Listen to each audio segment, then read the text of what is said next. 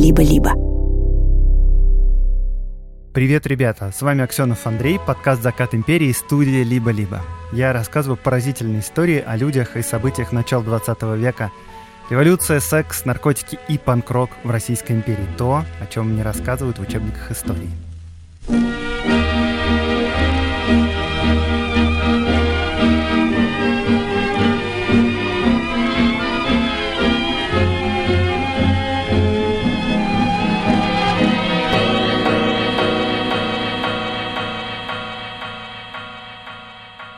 На Ютубе наш сериал близится к концу. Я там рассказываю уже, как в 1916 году, накануне революции, император Николай II остался совсем один.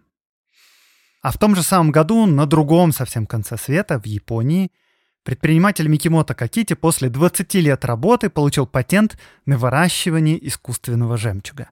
И об этом мы расскажем вам вместе с другом и партнером подкаста с банком для предпринимателей «Точка». Я сам клиент банка «Точка», и я реально больше, чем доволен своим выбором. Вообще ноль проблем за все время. А главное, что я вообще не занимаюсь никакими бумажными делами. Все проходит через личный кабинет на сайте. Налоги, бухгалтерия, все, начиная с регистрации бизнеса и заканчивая ежегодными отчетами, делается элементарно и с постоянной поддержкой через чат. И прямо сейчас у точки акция. Если вы оставите заявку на открытие счета, то получите год бесплатного обслуживания 5% кэшбэк со всех налогов и взносов, а также возврат денег при подключении онлайн-бухгалтерии на год. А если вы уже клиент банка «Точка», то пригласите троих своих друзей в банк и получите вечное бесплатное обслуживание. Ссылка на открытие счета в описании этого выпуска.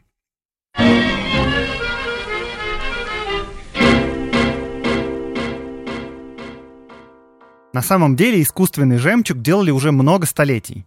Еще в первом тысячелетии в Китае догадались класть в раковины к устрицам посторонние предметы и получать жемчуг.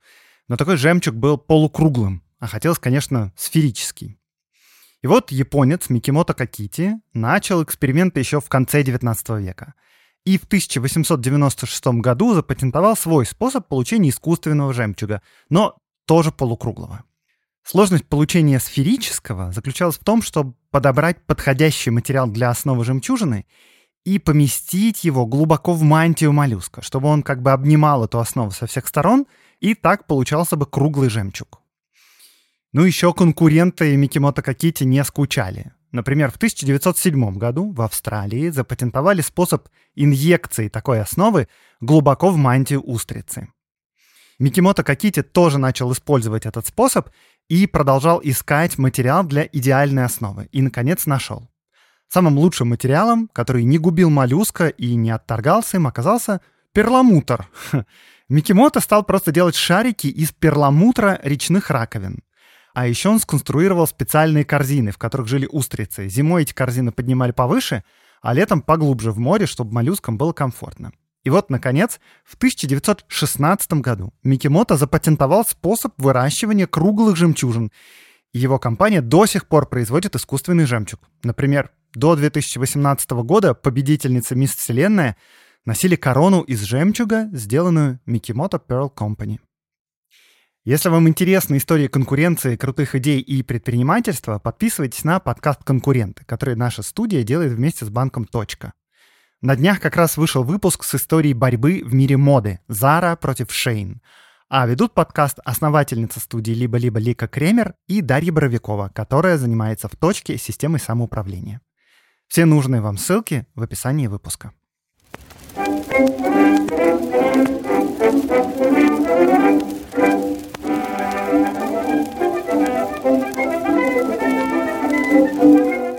Март 1915 года. Уже полгода идет Первая мировая война. Россия вместе со своими союзниками, то есть Англией, Францией и Сербией, сражается против Германии и Австро-Венгрии. И вот вице-консул Великобритании в Москве Брюс Локкарт вечером идет развеяться в ресторан, самый шикарный в Москве, в Яр. Этот ресторан знаменит и превосходным обслуживанием, и своим цыганским хором. Лучшее место в Москве, чтобы провести вечер после напряженной рабочей недели. Но отдохнуть у Брюса Локкарта не получилось. Когда он слушал хор, в главном зале поднялся крик, шум, Звон разбитых бокалов, послышались мужские ругательства, захлопали двери, официанты и охрана засуетились, послали за полицией, но ни охрана, ни полиция, ни менеджеры ресторана не смогли унять хулигана. Потому что хулиганом оказался знаменитый старец Григорий Распутин, который буквально на днях приехал в Москву.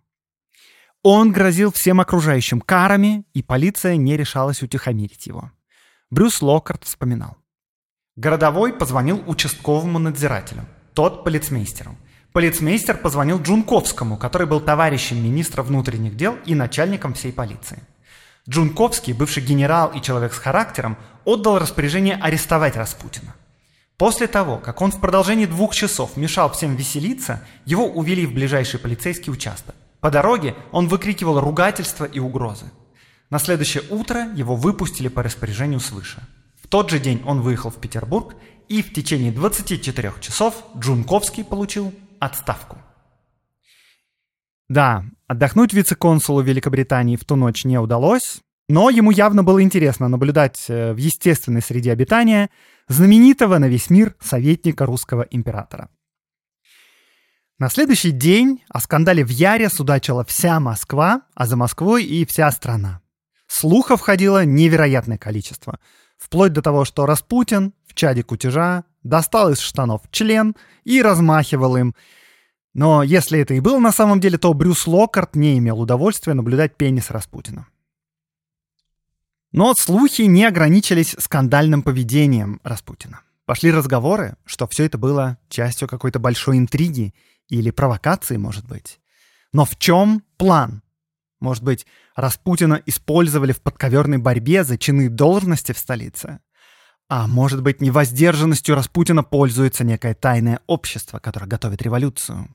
А может, Распутин и сам сторонник революции и специально дискредитирует власть? Появились даже сведения о том, что дебоширил в ресторане не сам Распутин, а его двойник, которого подговорили устроить беспредел революционеры. Но как бы то ни было, такой скандал во время войны — это очень неприятно, тревожно и совершенно не своевременно. Что же все-таки произошло?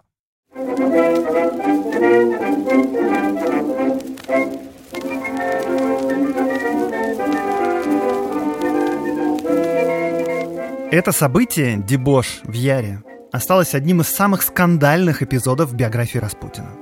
Оно упоминается и в мемуарах чиновников, и в мемуарах министров, и в воспоминаниях даже французского посла. Даже на стенограммах допросов бывших чиновников в 1917 году не раз и не два всплывает эта история. Но почему? Что в Российской империи так редко были скандалы в ресторанах? Да нет, просто постоянно были такие скандалы. Ну окей, может быть дело в том, что Распутин — это не самый простой пассажир, это вам не очередной загулявший купец, а личность, ну, можно сказать, государственных масштабов. Но, с другой стороны, что, с ним мало было связано скандалов? Да вовсе нет. Он постоянно влипал в истории и дебоширил. Давайте вот я вам просто для примера сейчас перескажу повседневную жизнь Распутина в начале 1915 года. И, кстати говоря, про то, чем занимался Распутин каждый день, мы знаем очень хорошо, потому что за ним следила полиция и составляла об этом ежедневные отчеты, и отчеты эти сохранились. Мы буквально знаем больше подробностей о жизни Распутина, чем о жизни самого Николая II. И вот, судя по полицейским отчетам, Распутин в 1915 году живет жизнью рок-звезды. 26 января. Какой-то купец принес Распутину вина, на вечере было человек 15, пели под гитару и веселились до утра. 28 января. Какой-то чиновник принес ящик пива. 12 февраля. Распутин с неизвестной женщиной у князя Андроникова вернулся домой в компании и пьяный. Кстати, насчет пьянства. А, я забыл сказать, но с начала войны в России действует сухой закон вообще-то.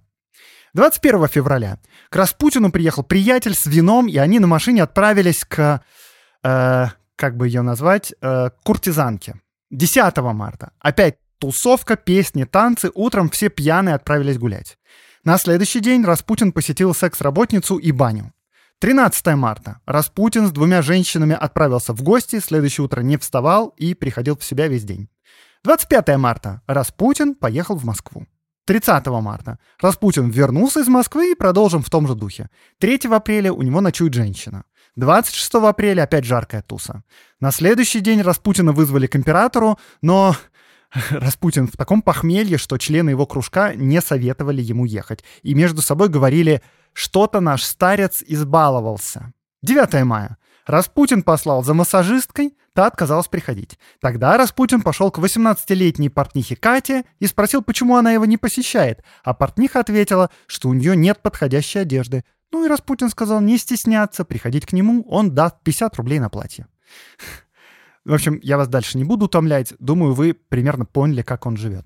Ну ладно, еще одно добавление. Просто там через месяц ситуация повторилась. Он пьяный опять послал за той же массажисткой, та опять отказала. Тогда он опять приперся к портнихе Кате, но его уже не пустили в квартиру. И тогда он прямо в подъезде стал приставать к жене швейцара. И та убежала. Э, да, а в промежутках Распутин решает всякие делишки. Устраивает помилование для крестьян, которых отдают под суд, отмазывает какого-то полковника запаса от фронта, пробивает госзаказ на белье для солдат и так далее, за все принимая денежки. Ну и вот, да, как раз посередине всех этих увлекательных событий, когда, помните, Распутин уехал в Москву на пять дней, он и устроил тот самый дебош.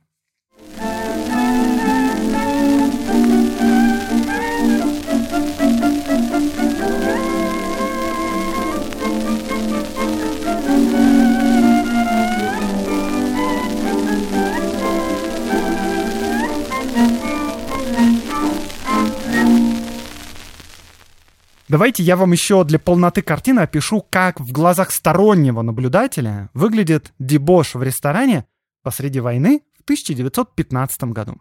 Про сухой закон я вам уже сказал, но этот закон не абсолютный. Потому что вот в ресторанах можно купить и водку, и пиво, и шампанское, и вино.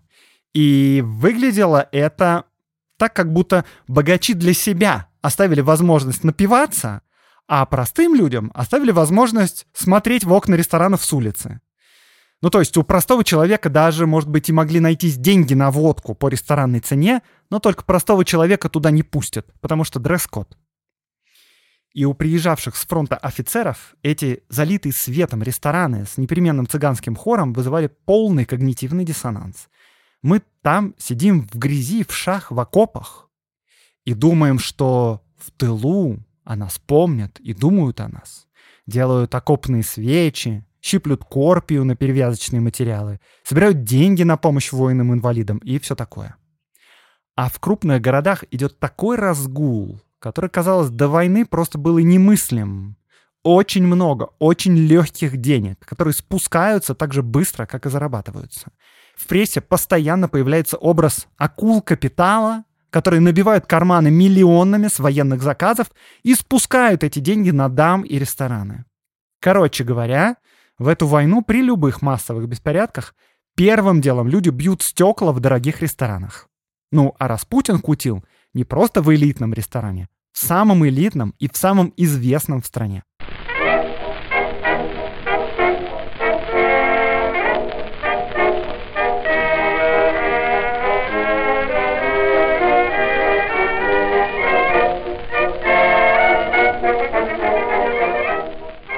Поскольку за Распутиным непрерывно следила полиция, то мы можем воспользоваться не только воспоминаниями очевидца-англичанина Брюса Локкарта, тем более, что они были написаны спустя много лет, а полицейскими отчетами. И этих полицейских отчетов было даже два.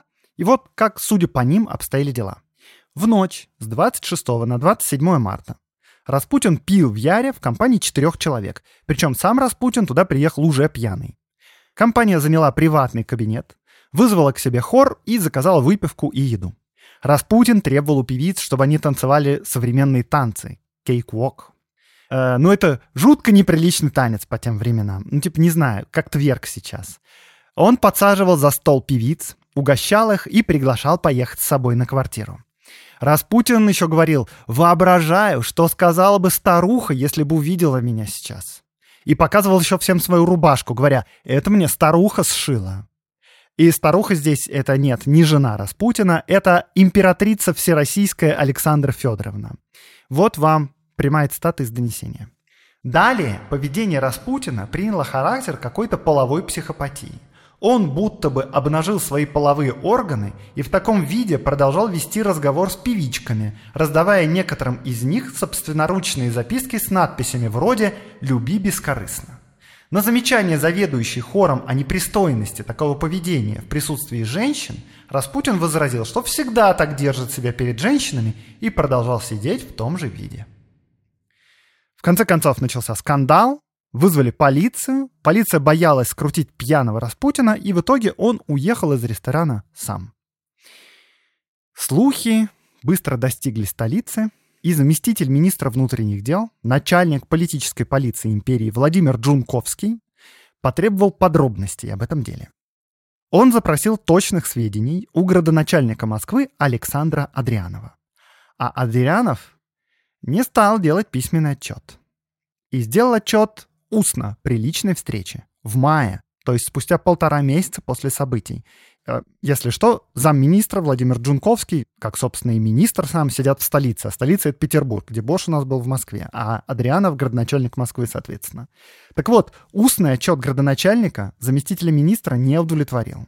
И он потребовал подробностей письменно. И вот именно тогда на его столе и появились два вот этих полицейских отчета, которые, в общем, друг друга повторяли. Вот информацию, из которых я цитировал чуть раньше. Но взгляд Джунковского, профессионального полицейского, уцепился за детали этого события. Он обратил внимание на тех, кто сопровождал Распутина на этой встрече. Там было четверо человек, двое мужчин и две женщины. И если женщины были просто поклонницами, то у мужчин были, так сказать, деловые связи со старцем. Один из сопровождающих — это Николай Соедов. Это журналист и хаслер. Качестве репортера он писал заметки из Москвы в петроградские газеты, не забывая подлизывать московскому начальству при этом, благодаря чему пользовался благосклонностью этого самого начальства. То есть, если конкретно, то градоначальника Адрианова. И становится понятнее, да, почему это Адрианов тянул с докладом. Ну, а в качестве хастлера этот самый журналист Николай Соедов в это самое время – пытался организовать поставки в армию солдатского белья на несколько миллионов рублей. И именно с этой целью встречался с Распутиным. Ну, конечно, не сам Соидов собирался делать поставки, он был просто посредником, который устраивает дела за комиссионные. Собственно говоря, вся компания в ресторане Яр собралась именно для того, чтобы отметить удачную сделку. И платил за все второй сопровождающий, тоже журналист и тоже темная личность, Семен Кугульский, которому Соидов обещал вернуть деньги за ужин, когда сделка состоится. Очень все это нехорошо. И прямо посреди войны. В общем, собрав все эти данные, Владимир Джунковский, заместитель министра, решил серьезно поговорить с Николаем II о Распутине.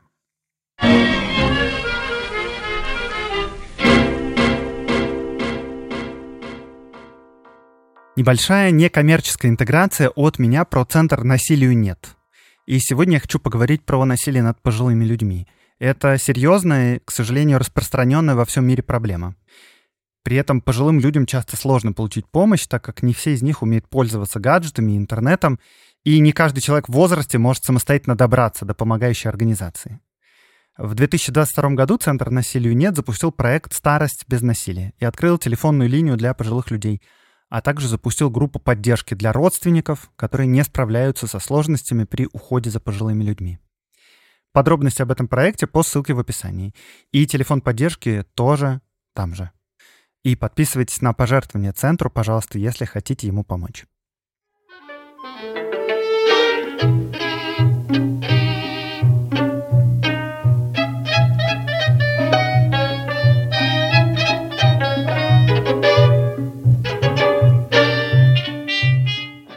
Начале лета Джунковский получил высочайшую аудиенцию, чтобы рассказать об обстоятельствах беспорядка в Москве. Там как раз на днях патриотические демонстрации на протяжении нескольких дней громили магазины и рестораны с немецкими названиями.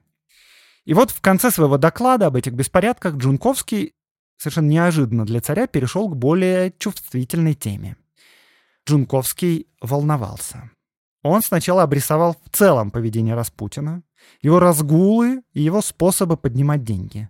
Затем он перешел к скандальному дебошу в Яре, а закончил вообще своим личным подозрением, что Распутина использует в своих целях какое-то тайное общество врагов России.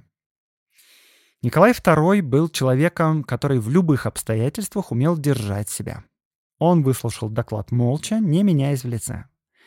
В конце поблагодарил Джунковского и попросил того письменный отчет обо всем произошедшем, который у Джунковского тоже был подготовлен заранее, и этот отчет заканчивался словами о том, что вот лично он, Джунковский, никогда бы не позволил себе вмешиваться в чисто личную семейную жизнь государя, если бы все это не угрожало бы династии.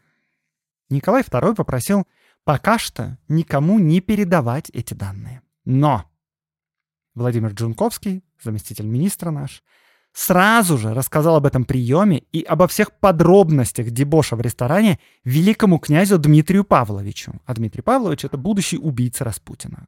И также Джунковский снял копии со всех своих документов и распространил их среди великосветских противников Распутина. То есть Джунковский пошел в прямую, открытую атаку на Распутина. Он не мог не понимать, что это очень рискованный шаг. Буквально это пан или пропал. Либо Джунковский слетит с должности, либо Распутина отвадят от дворца. А Николай II в ярости. И из-за Распутина, и из-за болтовни Джунковского, о которой, конечно, он сразу же узнал. Распутин позже рассказывал, что царь вызвал его тогда к себе, и, типа, старец никогда раньше не видел, чтобы император так на него гневался. А, что же касается Джунковского, то ему тоже досталось. Жена Николая II, Александра Федоровна, тоже, конечно, мгновенно узнала о том, что наш заместитель министра распространяет сплетни про святого человека. Мягко говоря, она была недовольна. А, вот ее письмо мужу. «Ах, мой дружок, когда же, наконец, ты ударишь кулаком по столу и прикрикнешь на Джунковского и других, которые поступают неправильно? Никто тебя не боится, а они должны. Они должны дрожать перед тобой. Если Джунковский с тобою, призови его к себе. Скажи ему, что ты знаешь, не называя имен, что он показывал по городу эту бумагу, и что ты ему приказываешь разорвать ее и не сметь говорить о Григории так, как он это делает. Он поступает как изменник, а не как верноподданный, который должен защищать друга своего государя, как это делается во всякой другой стране. Но Николая долго уговаривать не надо было. Если уж чего он не любил, так это когда выносят ссоры из избы и когда его шантажируют. А Джунковский, получается, сделал и то, и другое. В итоге Владимир Джунковский был уволен, а Распутин праздновал победу. В очередной раз. Передавая дела своему преемнику, между прочим, Джунковский просил того обратить внимание на одного излишне активного депутата Государственной Думы, который прямо в это время ездил по Поволжью, занимаясь там организацией нелегальных рабочих советов и проводил в них выборы, а депутата этого звали Александр Керенский. Пошел второй год войны. До революции оставалось полтора года.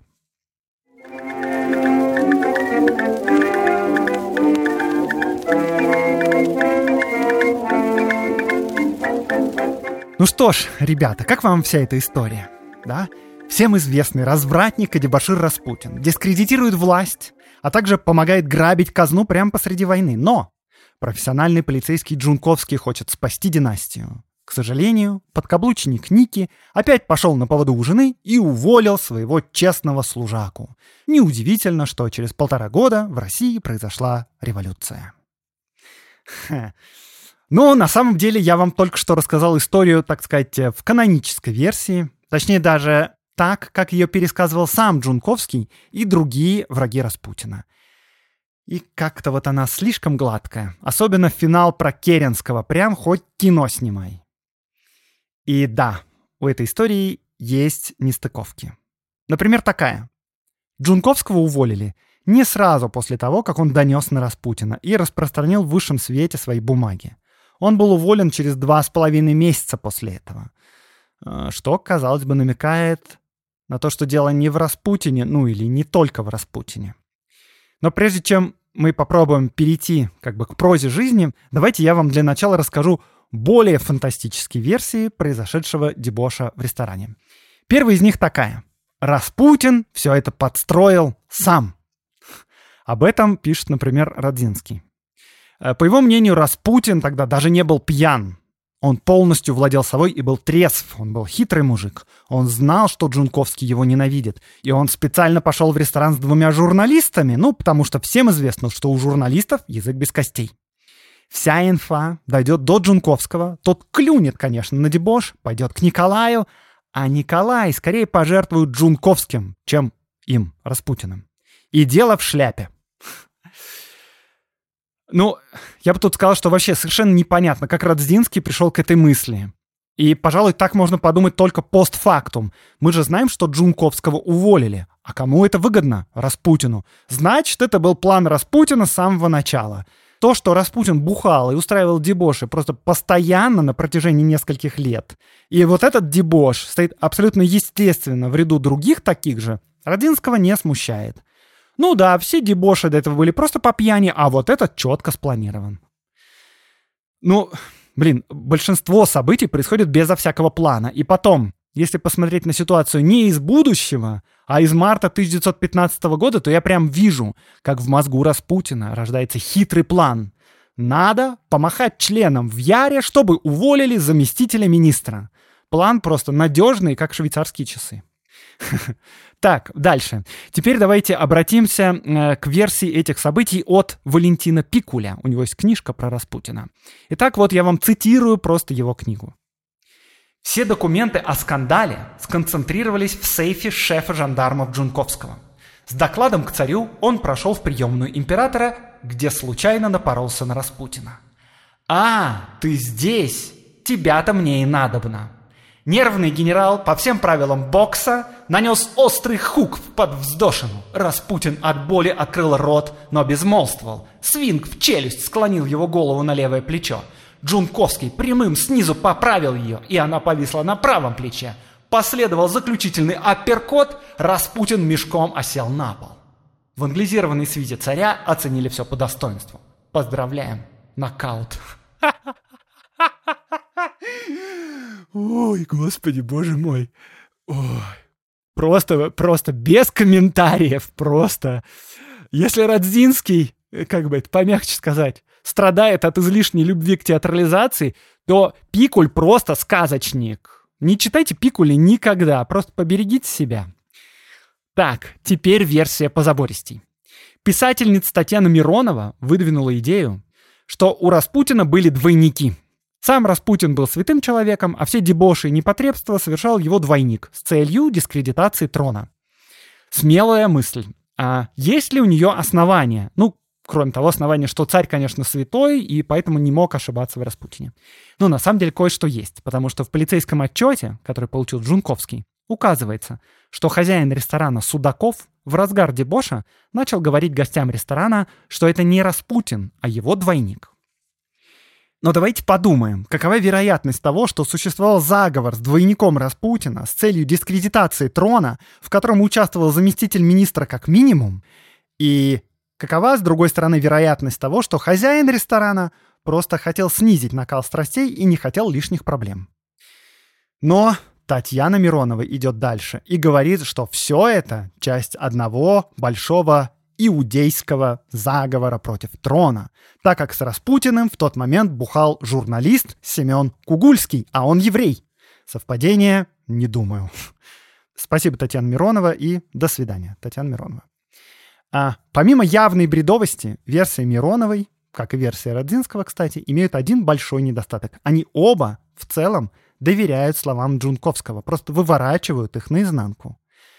Дело в том, что на дебоше в ресторане Яр Вместе с Распутиным, кажется, не было вовсе никаких журналистов Соедова и Кугульского, и они, вероятно, не занимались махинациями с государственным заказом для армии. Их в эту историю ввел Владимир Джунковский.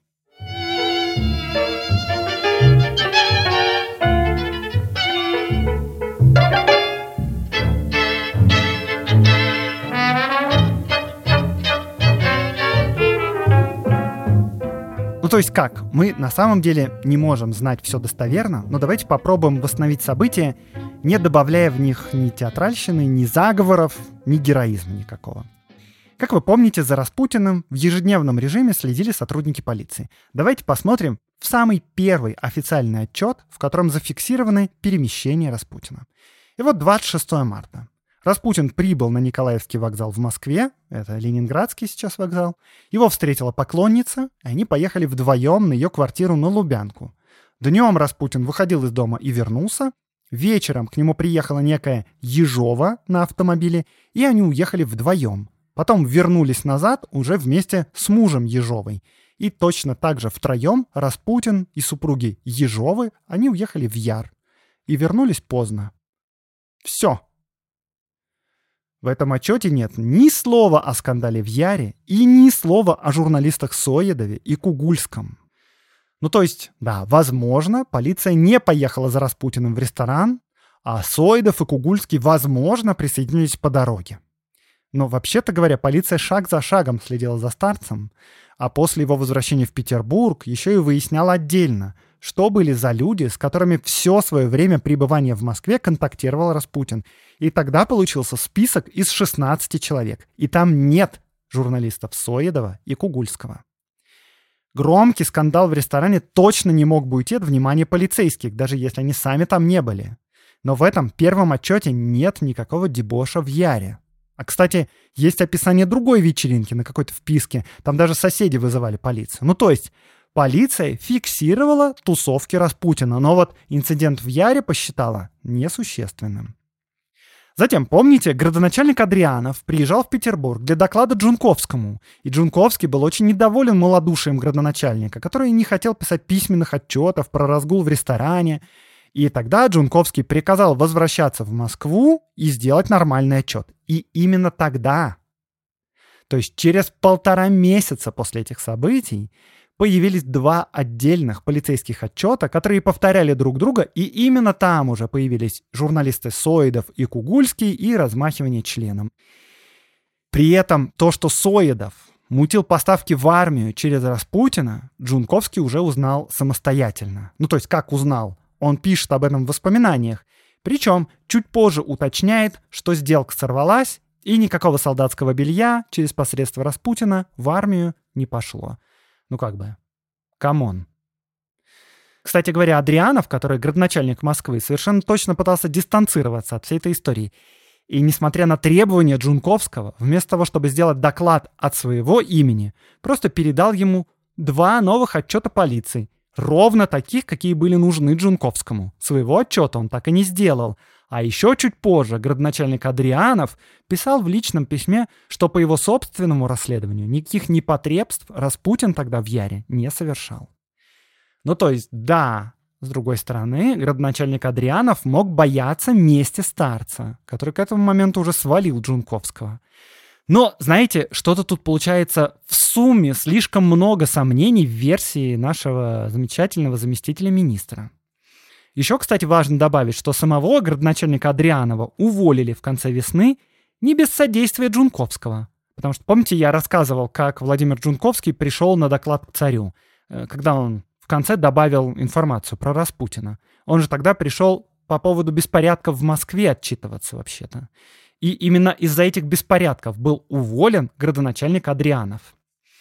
Ну то есть смотрите, в изначальных полицейских отчетах ничего не было ни о дебоше в ресторане, ни о спутниках Распутина, темных вот этих дельцах-журналистах. Эти сведения появились, когда Джунковский прямо попросил их добавить.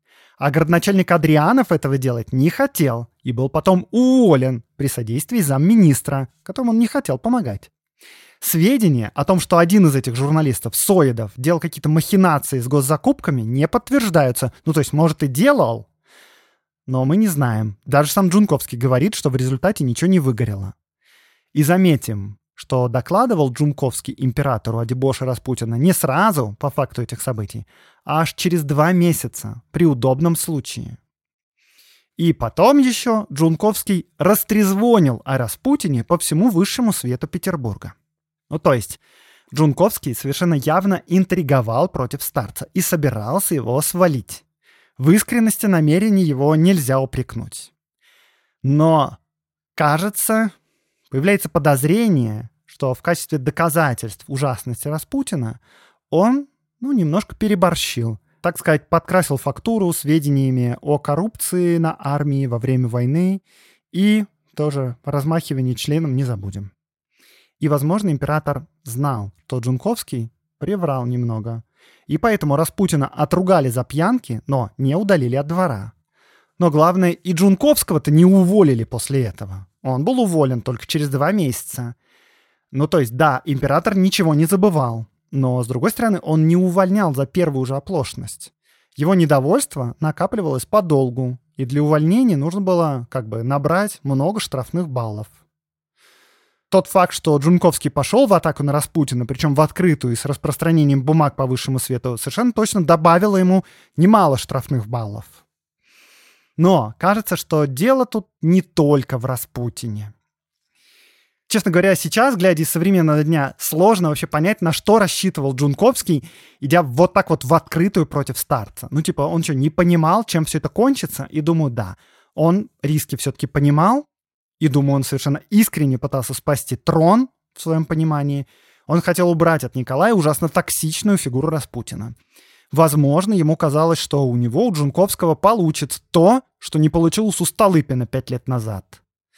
Это, конечно, смело звучит, но, с другой стороны, Распутин за эти пять лет в конец распоясался и совершенно явно был траблмейкером для царя. Ну, возможно, Джунковскому казалось, что если немножко приукрасить действительность, то все получится. Но не получилось.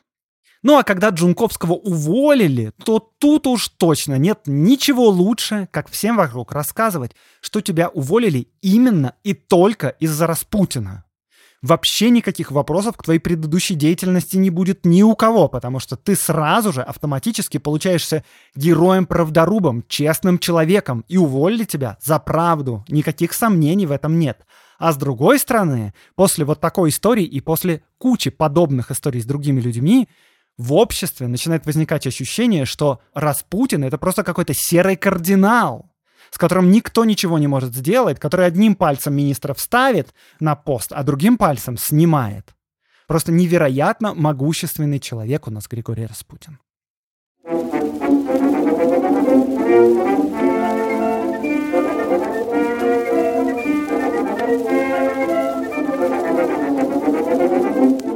Но что же все-таки произошло в Яре? Ну, там совершенно точно был скандал, потому что о нем и правда судачили и в Москве, и в Петрограде. Вот, например, что писал директор императорских театров Владимир Телековский в своем дневнике. Сегодня графиня Алсуфьева мне рассказывала о пребывании Григория Распутина в Москве и о том вечере, который он провел у Яра с компанией своих приверженец, приверженцев и последователей. Между прочим, он хвастался своей рубашкой, вышитой, по его словам, высокой особой. Весь его разговор был крайне хвастливый и нахальный. Градоначальник и губернатор граф Муравьев не знали, как от него отделаться, и выкинь все это обыкновенный смертный, его давно бы выслали из Москвы и привлекли бы к ответственности. Но это была совершенно рядовая попойка. Точно такая же, как и многие предыдущие и последующие. Легендарной она стала только потому, что Джунковский ее раскрутил и был в результате уволен.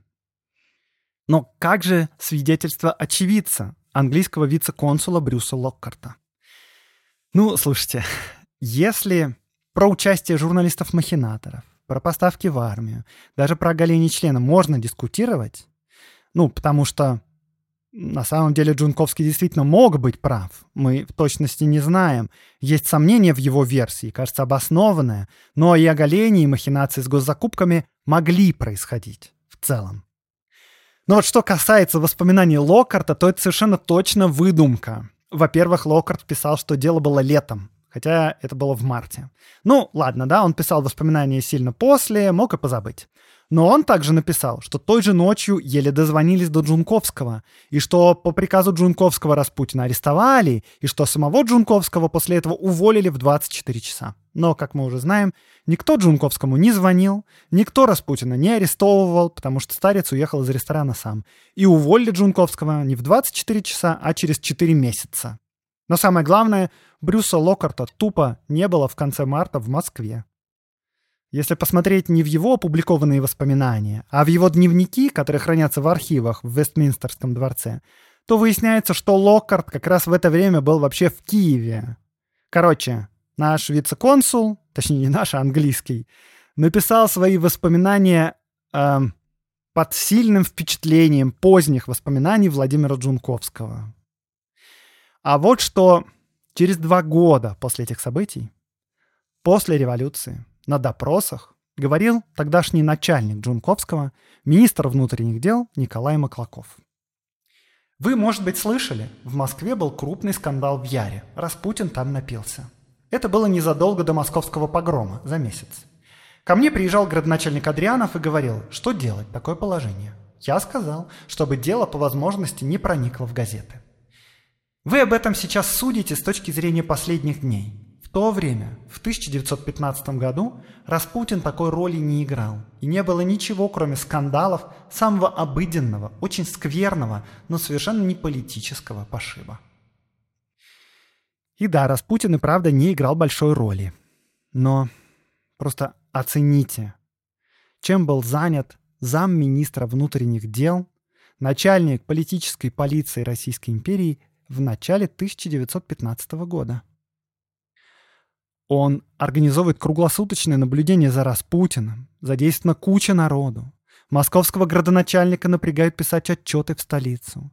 Доклады императору происходят. Идет рассылка бумаг о Распутине по всему высшему свету. Как будто это вообще самое главное, чем нужно заниматься в этот момент. А до революции действительно оставалось всего лишь два года.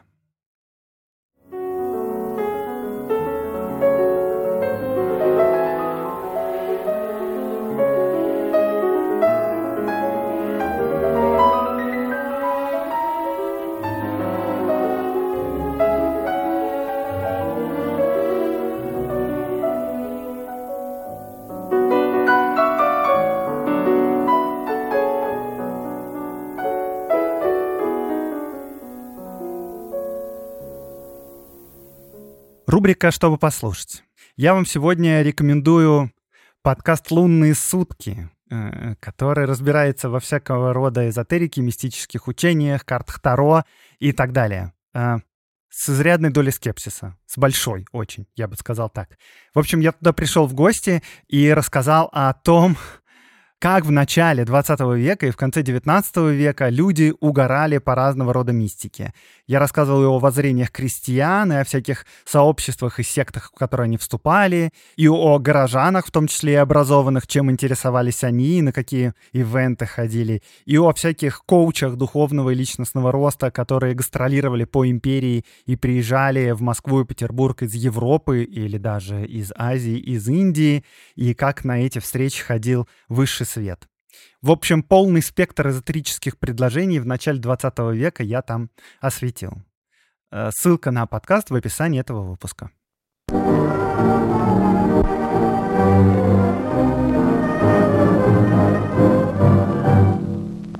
С вами был Аксенов Андрей, подкаст «Закат империи», студия «Либо-либо».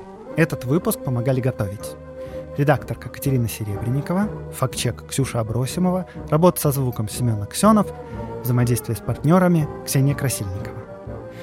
Смотрите наш сериал на Ютубе. В ближайшую пятницу последняя серия про 1917 год и про то, как Ленин встал во главе страны.